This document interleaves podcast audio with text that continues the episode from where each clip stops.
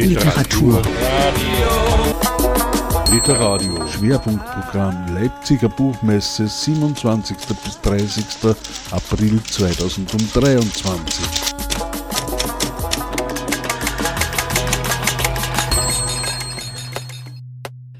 Willkommen zu einem Gespräch zum Thema Übersetzen aus kleinen Sprachen. Ein Lanzenbruch für Perspektivenvielfalt. Es ist ein Gespräch, das auf der Leipziger Buchmesse 2023 schon stattgefunden hat, aber dort nicht aufgezeichnet werden konnte. Und wir holen es einfach jetzt hier für Literadio, einfach in Wien, nochmal nach. Vielleicht ergeben sich auch nochmal neue Perspektiven. Ganz eindeutig willkommen auch von mir und es wird natürlich die viel, viel bessere Version werden heute. Mein Name ist Nadja Grössing von der IG Übersetzerinnen und Übersetzer im Literaturhaus Wien. Ähm, mein Gesprächspartner ist Alexander Sitzmann.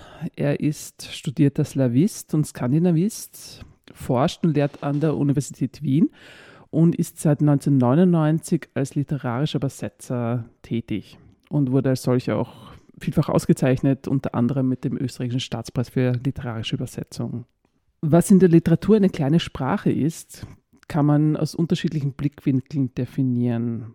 Unsere Perspektive hier ist die der Übersetzung, konkreter Übersetzung von Literatur ins Deutsche. Im europäischen Sprachraum werden die allermeisten Titel aus dem Englischen übersetzt, gefolgt von Französisch. Und dann gibt es viele Sprachen, die nur einen kleinen Anteil am Übersetzungsmarkt in Europa haben. Du übersetzt aus dem Bulgarischen, Dänischen, Norwegischen, Isländischen. Siehst du dich als Übersetzer kleiner Sprachen? Es bleibt mir wohl nicht viel anderes übrig. Man müsste aber auch dazu sagen, denke ich, dass in kaum eine Sprache so viel kleine Sprachen übersetzt werden wie ins Deutsche. Also schon in den 30er, 40er Jahren hat ein norwegischer Schriftsteller Sigurd Hoel gesagt, Norweger lernt Deutsch, dann habt ihr die maximale Möglichkeit, Fremdsprachen in Übersetzung zu lesen. Die Frage ist natürlich, was ist eine kleine Sprache, beziehungsweise das ist noch relativ einfach zu beantworten. Also wir können ja die Sprecher zählen. Aber kleine Sprache bedeutet nicht automatisch kleine Literatur und kleine Sprache bedeutet auch nicht automatisch, es wird viel oder wenig daraus übersetzt. Genau, es gibt ja die kleinen Sprachen, aus denen sehr wohl viel übersetzt wird, skandinavischen Krimis zum Beispiel, nicht? Beispielsweise, aber nicht nur Krimis. Also wenn man sich nur anschaut, wie viele Nobelpreisträger aus dem skandinavischen Raum kommen, das ist natürlich unverhältnismäßig viel mehr als aus dem südosteuropäischen Raum, weil die kann man wirklich an einer Hand abzählen. Man könnte vergleichen beispielsweise eine Sprache wie Isländisch, die vielleicht 350.000 Sprecher hat, mit einer Literatur wie der moldawischen, die zwar eine große, sich einer großen Sprache bedient oder einer relativ großen Sprache, nämlich des Rumänischen. Also das wären insgesamt 24 Millionen Sprecher. Das Moldawische selbst hat drei Millionen. Aus dem Isländischen wird aber würde ich sagen, hundertmal so viel übersetzt wie aus dem Moldawischen. Denn aus dem Moldawischen wird genau eine Autorin übersetzt, Nicoletta Esinenko. Woran liegt das, glaubst du? Das ist eine Prestigefrage, eine Frage, inwieweit solche Literaturen überhaupt gesehen werden. Man kann das weiterspinnen. Wenn wir jetzt vergleichen mit dem Moldawischen, das Mazedonische, was ich auch übersetze. Mazedonisch hat vielleicht 2,5 Millionen Sprecher, wird zumindest ein bisschen, bisschen mehr übersetzt. Also vier, fünf, sechs Autoren werden übersetzt, teilweise auch regelmäßig. Und dann nehmen wir noch das Slowenische dazu, das hat auch etwa in der Größenordnung Sprecher und es wird wieder unverhältnismäßig viel mehr aus dem Slowenischen übersetzt. Das hat multifaktorelle Ursachen, wie man heutzutage gerne sagt. Das eine ist natürlich die enge Verbundenheit zum Beispiel zwischen Slowenien und Österreich. Das andere ist, dass Slowenien ein sehr gutes Förderprogramm für Übersetzungen in Fremdsprachen hat. Das gibt es meines Wissens in Moldawien so gut wie gar nicht und in Mazedonien ist es auch eher schwach auf der Brust. Und Förderung ist ja wirklich etwas also ganz Zentrales. Also ohne Förderung kommen Übersetzungen kleiner Sprachen, nicht mal größerer Sprachen eigentlich kaum aus, kann man sagen. Ja? Das ist richtig. Also wenn wir mal weggehen von dem Markt, der sich in Anführungszeichen selber trägt. Also Krimis verkaufen sich, Kochbücher verkaufen sich, Kinder- und Jugendliteratur bis zu einem gewissen Grad verkauft sich. Aber wenn wir in, in so ganz, ganz ähm, exotische Bereiche kommen wie die Lyrik, dann ist ohne Förderungen kaum was zu machen. Denn diese Bücher verkaufen sich 100 Mal, 200 Mal, 300 Mal. Damit hat man noch nicht mal die Druckkosten drin in den meisten Fällen. In diesen Lehrraum ist ja 2008 Traduki gesprungen, dieses Förderprogramm äh, von südosteuropäischer Literatur, wo es eben um den Austausch von Literaturen zwischen dem deutschen und südosteuropäischen Raum geht. Aber nicht nur, das ist ja das Faszinierende im Prinzip, dass es auch um den Austausch zwischen den südosteuropäischen Literaturen geht. Also genau. es ist ja grundsätzlich so, dass wir rein eurozentristische Sichtweise, wenn wir jetzt wirklich nur von Europa ausgehen, wenn wir auf eine gewisse Art und Weise zusammenwachsen wollen, dann brauchen wir natürlich diese verschiedenen Blickwinkel und dann brauchen wir auch den Austausch untereinander. Und dann reicht es natürlich nicht, wenn jetzt plötzlich Deutschland und Österreich und die Schweiz alle ex-jugoslawischen Literaturen und das Bulgarische und äh, das Rumänische lesen können, sondern teilweise sind ja zwischen diesen Ländern, zwischen diesen Literaturen auch Grenzen gewesen.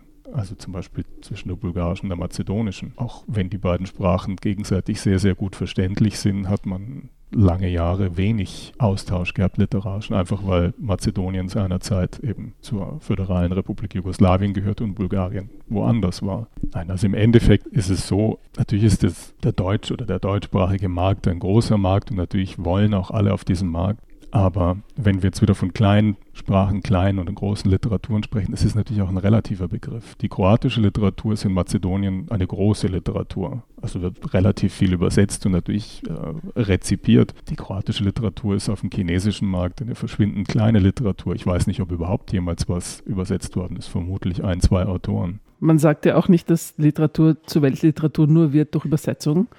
Und in, einer, in einem anderen Land wird Literatur auch wieder nur sozusagen zu einer größeren Literatur auch wieder nur durch Übersetzung, nicht? Man muss sich verschiedene Dinge wirklich vor Augen führen. Also wenn wir von Austausch reden, auch von neuen Strömungen zum Beispiel. Wie kommt sowas zustande? Die wenigsten Autoren können mehr als ein oder zwei Sprachen wirklich gut lesen. Das heißt, zum Beispiel neue Literaturtrends, nehmen wir mal an, im, im deutschsprachigen Raum wird jetzt was ganz Neues entstehen. Oder nehmen wir Knausgård aus Norwegen mit seiner autofiktionalen Prosa. Das können Autoren in Südosteuropa eben nur durch Übersetzung lesen. Da gibt es nicht ausreichend Autoren, die Norwegisch können, um den zu lesen. Also es wird ja viel mehr transportiert. Nicht nur diese Texte, nicht nur tolle Bücher, tolle Lyrik oder wegen mir auch Krimis. Krimis sind äh, auch keine schlechtere Literatur in dem Sinne, es ist einfach nur eine andere Art von Literatur, sondern es wird natürlich auch sehr viel kultureller Austausch, sehr viel ähm, gedanklicher Austausch betrieben. Und es gibt da von Kafka, wenn wir von kleinen Literaturen sprechen, einen Tagebucheintrag von 1911 vom 25.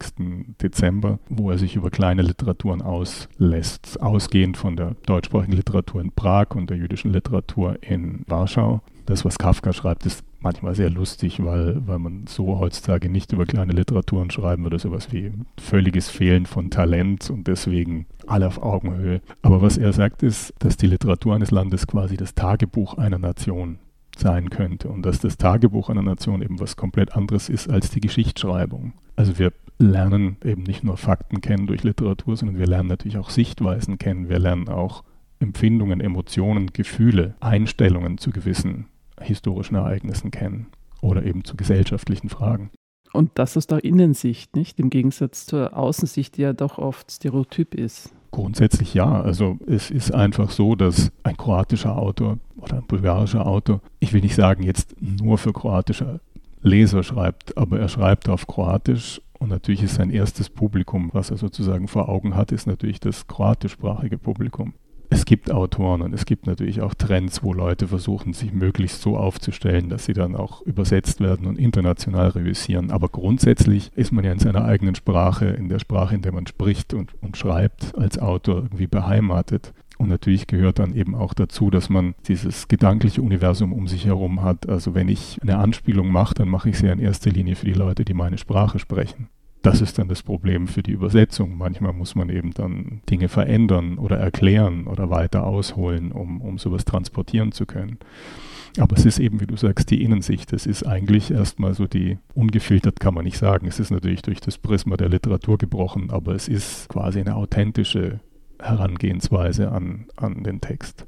Und glaubst du, dass kleine Verlage diesen Blick über den Tellerrand eher wagen als, als große Verlage oder Publikumsverlage? Ich glaube, dass kleine Verlage ein wirklich sehr großes Verdienst haben um die kleinen Sprachen und kleinen Literaturen.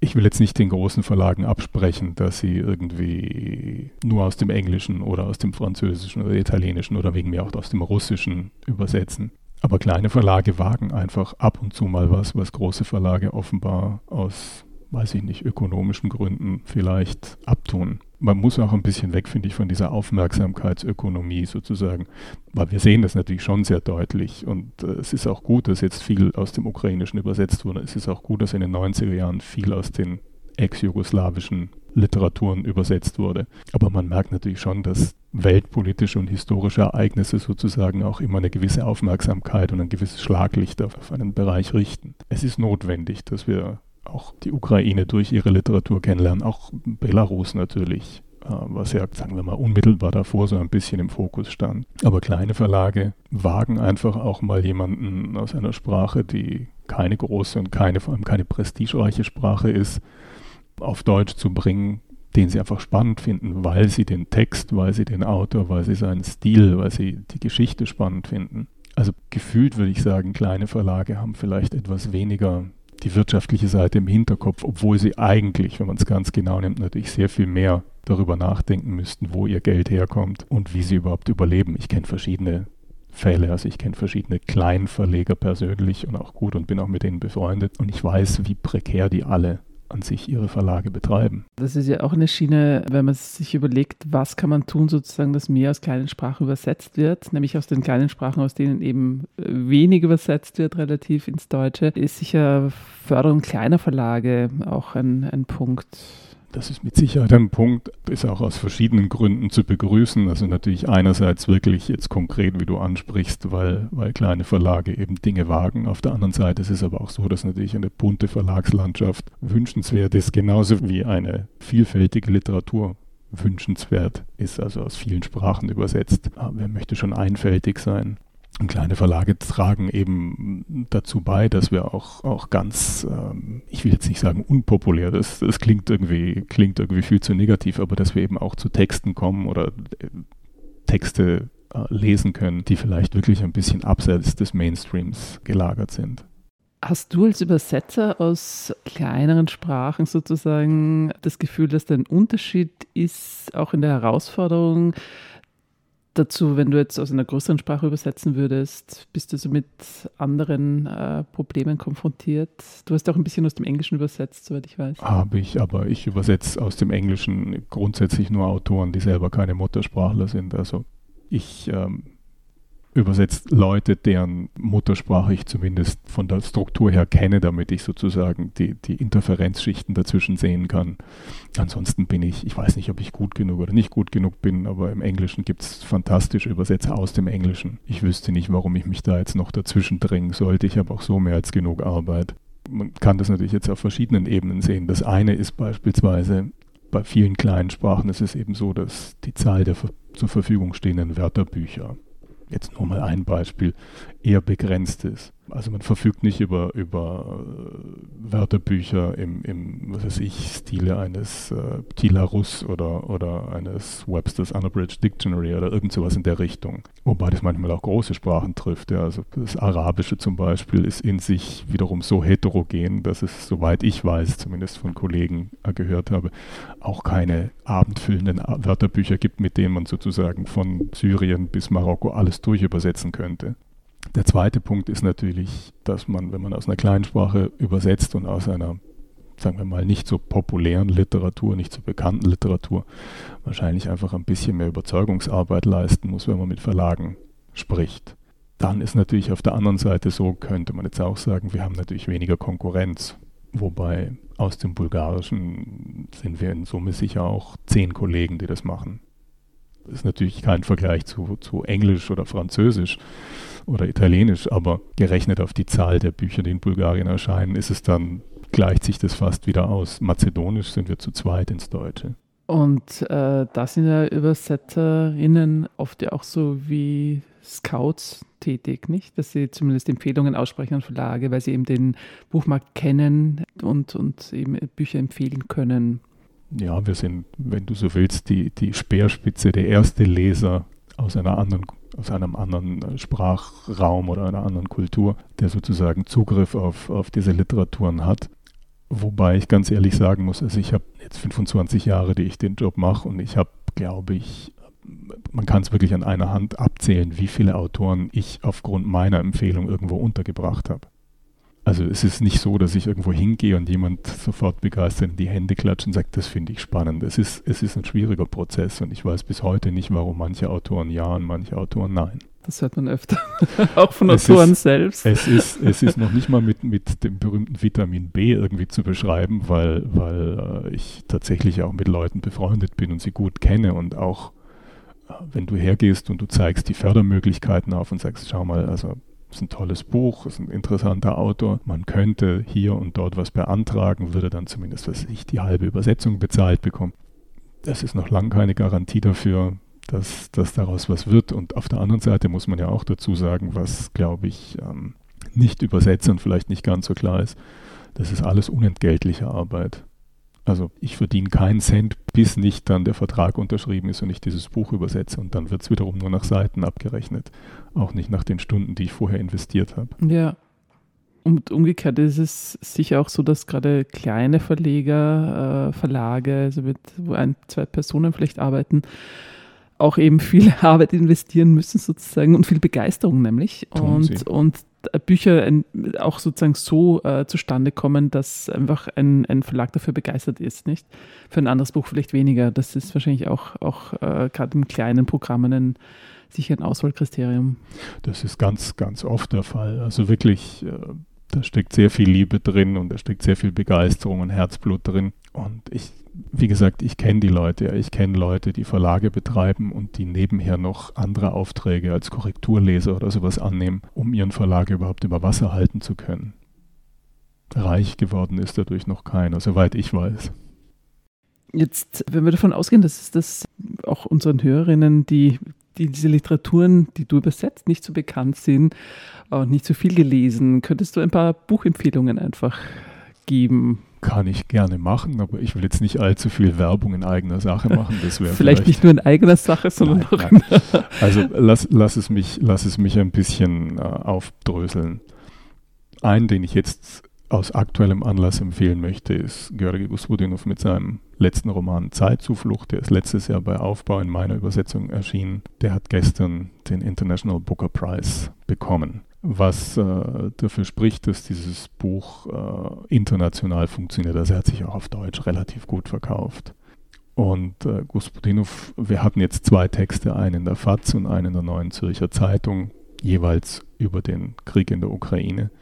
Gospodinov hat was gesagt, was ich, was ich recht interessant finde, weil er sagt, wir in Osteuropa, Ostmittel- und Südosteuropa haben das viel früher kommen sehen wir haben da die entsprechenden Antennen dafür. Wir sind 40, 45 Jahre lang geschult worden im Umgang mit damals der Sowjetunion, aber im Prinzip mit diesem äh, Sowjet und jetzt eben russischen Imperialismus. Wir haben die Alarmsignale viel früher wahrgenommen und ähm, von dieser Erfahrung hätte im Prinzip Resteuropa auch profitieren können, hätte man vielleicht ab und zu mal auf die Stimmen aus dem, aus dem Osten gehört. Hätte man die Literaturen gelesen? Ja, hätte man, aber das hat man, es ist generell, also wir kommen sicher nachher noch ein bisschen so auf, auf den Bereich Ausbildung, Studium und sonst was zu sprechen. Auch da war natürlich im Endeffekt das Russische quasi die imperialistische Sprache innerhalb der, der äh, Slawistiken. Es hat den meisten Platz eingenommen, ist natürlich auch das größte Interesse, das größte Land und so weiter und so fort. Äh, aber lass uns zurückkehren zu Buchempfehlungen, damit wir noch ein paar Leute unterbringen. Also ich, ich bleibe mal bei Südosteuropa. Die, die Nordeuropäer sind toll, aber die kommen von alleine irgendwie ja. zu ihren Lesern. Ich möchte vielleicht ein bisschen so zu Verlagen springen. Ich, ich wähle jetzt drei, vier aus, ähm, mit, denen ich, mit denen ich zu tun habe und die ich, sagen wir mal, mutig genug finde, als dass ich sie hier erwähnen möchte. Da wäre zum einen zum Beispiel der ETA Verlag in Berlin. Das ist eine junge Verlegerin, Petja Lund, die den gegründet hat und die südosteuropäische Literatur hauptsächlich verlegt. Am Anfang vor allem sehr viel Bulgarisch und dann sind aber auch andere südosteuropäische Sprachen dazugekommen. Da sind einige Bücher dabei, die ich guten Gewissens empfehlen kann. Dann gibt es beispielsweise die Parasitenpresse in Köln. Die betreibt der Adrian Kasnitz, ein Dichter. Da ist in meiner Übersetzung beispielsweise Lydia Dimkovskas Gedichtband Schwarz auf Weiß erschienen. Den kann ich auch guten Gewissens empfehlen. Es gibt, das ist jetzt nicht südosteuropäisch, aber ein Verlag, der sozusagen immer wieder wie Phönix aus der Asche aufersteht. Das ist der März Verlag in Berlin, der jetzt seit zwei, zwei Jahren, glaube ich, wieder so einen Relaunch erlebt hat. der nicht angepasste Literatur verlegt. Dann darf man natürlich nicht auf die österreichischen Verlage vergessen. Also wir haben hier unser, unser langjähriges Original, den Läuse Wieser, der mit wahnsinnig viel Herzblut, manchmal vielleicht ein bisschen chaotisch, aber mit, mit sehr viel Engagement eine Unmenge von, von Ost-, Südost- und mitteleuropäischer Literatur verlegt hat und immer noch verlegt. Jetzt in, in nicht in Personalunion, sondern jetzt zusammen mit dem Drava Verlag, der früher alleine stand. Wir haben immer wieder auch, auch Bücher im Residenzverlag gehabt, beispielsweise in Wien. Ich, ich tue jetzt wahnsinnig vielen Unrecht, indem ja. ich sie nicht, nicht erwähne, aber so ist es nun mal. Ja, na, es ging auch wirklich nur sozusagen meine Auswahlen, so wenn ich überhaupt keine Ahnung von diesen Sprachraum habe, wo fange ich an, nicht? Und das, so, das, deshalb habe ich dich einfach um eine Empfehlung gefragt. Ganz ehrlich, am einfachsten, oder was heißt am einfachsten, aber ähm, man kann zum Beispiel auch auf die Traduki Homepage gehen und sich anschauen, was, was so übersetzt worden ist. Also ähm, es, gibt, es gibt ja sogenannte Resources, es gibt, es gibt Möglichkeiten, sich direkt über diesen Sprachraum und die Literatur, die daraus übersetzt wurde, zu informieren. Es gibt Online-Magazine noch und nöcher. Das ist übrigens auch eins der, der Probleme, das wir noch nicht erwähnt haben, ist natürlich, wie oft werden Bücher, die aus diesem Raum übersetzt worden sind, besprochen in den Medien. Also klar machen die Verlage bis zu einem gewissen Grad Reklame, aber so groß ist das Budget meistens nicht, dass ein kleiner Verlag dann für einen mazedonischen Gedichtband in einer großen deutschen Tageszeitung eine ganzseitige Anzeige schaltet. So was passiert mit einem Bestsellerautor zum Beispiel und mit einem großen Verlag. Deswegen sind an sich diese Besprechungen wahnsinnig wichtig und diese Besprechungen sind natürlich, also die meisten, 99 Prozent aller, aller Rezensenten sind natürlich keine Spezialisten für Übersetzungskritik. Brauchen sie aber auch nicht zu sein. Es reicht ja, wenn sie die Bücher als solche rezipieren. Und auch da sieht man eben, dass heutzutage ich, sich das Ganze, also ein Teil hat sich sowieso ins Internet verlegt. Und vom Gefühl her würde ich sagen, sehr oft sind diese Rezensionen heutzutage so halbe Inhaltsangaben. Und auch da wird der Südosten weniger beleuchtet als beispielsweise amerikanische oder englische Literatur. Ja, da passt sich Katze wieder in den Schwanz, nicht? Dass kleine eben Verlage, wie du sagst, wenig Budget haben für PR und dadurch weniger Aufmerksamkeit bekommen, die Literatur auch weniger besprochen wird. Und das ist so ein, ein bisschen ein Kreislauf leider. Ja? Ist es, aber ich finde, also wirklich, äh, man kann, finde ich, die Großen und auch die Rezensenten schon in die Pflicht nehmen. Das heißt, auch die Großen dürfen ja gerne mal ein unternehmerisches Risiko tragen und vielleicht mal, vielleicht mal ihren Blick woanders hinschweifen lassen und aus anderen Sprachen übersetzen. Und auch die Rezensenten dürften meiner Ansicht nach gerne mutiger sein. Wobei ist die Frage, inwieweit die Zeitungen oder, oder die Radios oder die Fernsehsender jetzt Interesse an sowas haben. Aber auch da kann man sagen, also gerade im öffentlich-rechtlichen Bereich sowieso, ihr habt ja so einen gewissen Bildungsauftrag. Also warum, warum nur ein gewisses Spektrum eines, eines äh, einer sehr bunten, großen Palette europäischer Literatur und Weltliteratur, mal abgesehen davon, ausblenden? Und es geht ja schlussendlich auch darum, dann sozusagen die Leserschaft heranzuziehen, sozusagen, oder zu schaffen und auch die Leute, die äh, die Sprachen übersetzen können, nicht? Also, weil du vorher schon das Thema Ausbildung angesprochen hast. Also, diese Sichtweise mit den Leser erziehen ist natürlich schwierig, generell. Und ich, ich ich habe ich hab daran eher also gedacht, jetzt, äh, dass man, wenn man eine Sprache zum Beispiel, na, wenn man eine Sprache auch spricht oder kennt, ja, oder zumindest äh, so ein bisschen kennt, dass man sich dann mehr interessiert dafür, vielleicht für die Literatur auch, als wenn man überhaupt keine Ahnung davon hat. Von daher sozusagen auch, auch im Bildungssystem diese äh, südosteuropäischen Sprachen zum Beispiel äh, mehr zu fördern, wäre vielleicht doch auch ein, ein Weg dazu, die Literaturen mehr zu fördern. Mit Sicherheit. Also sehr oft werden ja, was weiß ich, bulgarische Autoren von deutschsprachigen Lesern gelesen, die Bulgaren kennen. Das sind dann so diese Mund-zu-Mund-Propaganda und, ah, der kommt aus Bulgarien, guck mal, das Buch ist aus Bulgarien, das schaue ich mir mal an. Ähm, grundsätzlich ist natürlich so, je mehr Sprachen gelernt und unterrichtet werden, desto besser. Das ist ja keine Frage. Ausbildung ist mit Sicherheit ein, ein wichtiger Punkt und zwar auch wieder auf ganz verschiedenen Ebenen. Also das eine ist, wenn wir ins, ins Bildungssystem, in die Schulen reingehen, ich kann mir nicht vorstellen, dass es so ein riesiges Problem darstellen würde im Gymnasialbereich, im Hauptschulbereich, im Mittelschulbereich, wie auch immer, vielleicht mal zwei Stunden zu opfern im Deutschunterricht oder in irgendeinem anderen Unterricht, um ein bisschen über die Grenzen hinauszuschauen. Es beginnt übrigens auch mit Dingen wie, wie äh, den verschiedenen europäischen Alphabeten. Also ich verlange von keinem und muss ja auch nicht sein, dass jeder kyrillische Schrift lesen kann oder Griechisch. Griechisch lernt man so bei der Mathematik fünf Buchstaben, also Winkel, Alpha, Beta, Gamma. Aber äh, dass man nicht in der Lage ist, diese drei Hardchecks, äh, die es im, im, Kroatischen oder Slowenischen gibt, zu lernen, das ist tatsächlich äh, traurig, weil, weil ähm, so schwierig ist es nicht. Beginnt mit jedem Fußballspiel und bei jeder Sportübertragung merkt man, dass die Leute keine Ahnung haben.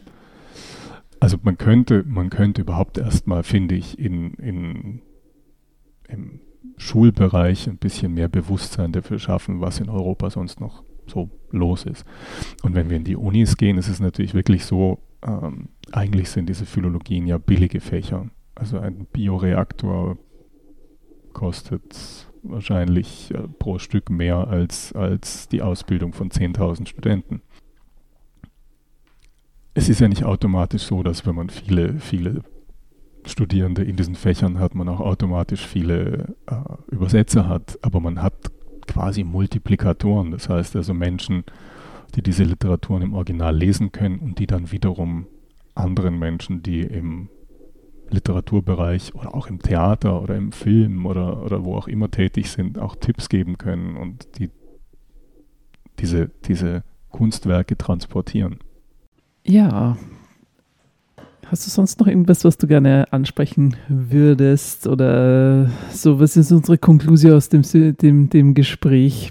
Also, letzten Endes ist es so, äh, ich glaube, wir sollten uns wirklich bewusst werden, dass, dass so eine Art, ich nenne es jetzt mal äh, strukturellen Rassismus, auch wenn es überhaupt kein Rassismus ist, also eine strukturelle Ignoranz gegenüber gewissen Teilen äh, zur europäischen Literatur und gewissen europäischen Sprachen besteht. Ich glaube, das ist der erste Weg zur, zur Besserung, indem man wirklich feststellt, dass das Interesse an gewissen Bereichen offenbar nicht vorhanden oder schwach vorhanden ist. Das Zweite, wessen wir uns, äh, dessen wir uns bewusst werden sollten, ist, dass es tatsächlich eben auch im Bildungsbereich so eine gewisse Ignoranz gibt. Also dass die Orchideenfächer eigentlich nicht von Interesse sind, dass die Kultur generell ein bisschen auf dem Abstellgleis steht, es sei denn, wir sind im Bereich der Eventkultur und haben Salzburger Festspiele. Nichts gegen die Salzburger Festspiele, aber ähm, es gibt auch Kultur ab, abseits vom, vom großen Scheinwerferlicht und vom, vom medialen Interesse. Ähm, dann auch, wenn wir schon von medialem Interesse sprechen, auch da ist man natürlich ein bisschen blind auf gewissen Augen. Also der erste Schritt wäre, glaube ich, wirklich festzustellen, dass, dass wir viel mehr tun könnten und zwar ohne Einsatz von großen finanziellen Mitteln und ohne dass es uns wehtut und ohne dass wir uns sehr anstrengen müssen und festzustellen, dass es Spaß machen kann und dass wir sehr viele neue Sachen entdecken und lernen können. Weil bis jetzt ist mir eigentlich kaum einer untergekommen, der ein Buch aus meinetwegen Südosteuropa gelesen hat und dann gesagt hat, nein, das mag ich nicht, das ist irgendwie so anders. Genauso wie ich keinen kenne, der irgendwie in ein Lokal geht und dann nicht irgendwas isst und nachher sagt, das schmeckt aber viel besser als bei uns oder zumindest genauso gut. Also man kann auch weg vom, man kann Schweinsbraten essen und gleichzeitig Cevapcici genau. beispielsweise. In dem Sinn denke ich mir auch, ich als Leserin zum Beispiel, wenn ich in eine Buchhandlung gehe, einfach äh, schauen, nicht nur auf die also die Namen, die man kennt, sondern einfach vielleicht mal wirklich abseits schauen sozusagen und einfach da auch mal was wagen, was man sonst vielleicht nicht äh, aus dem Regal nehmen würde. Ja, in dem Sinne sage ich vielen Dank für das Gespräch, Alexander. Sehr gerne, Nadja. Vielen Dank für die interessanten Fragen.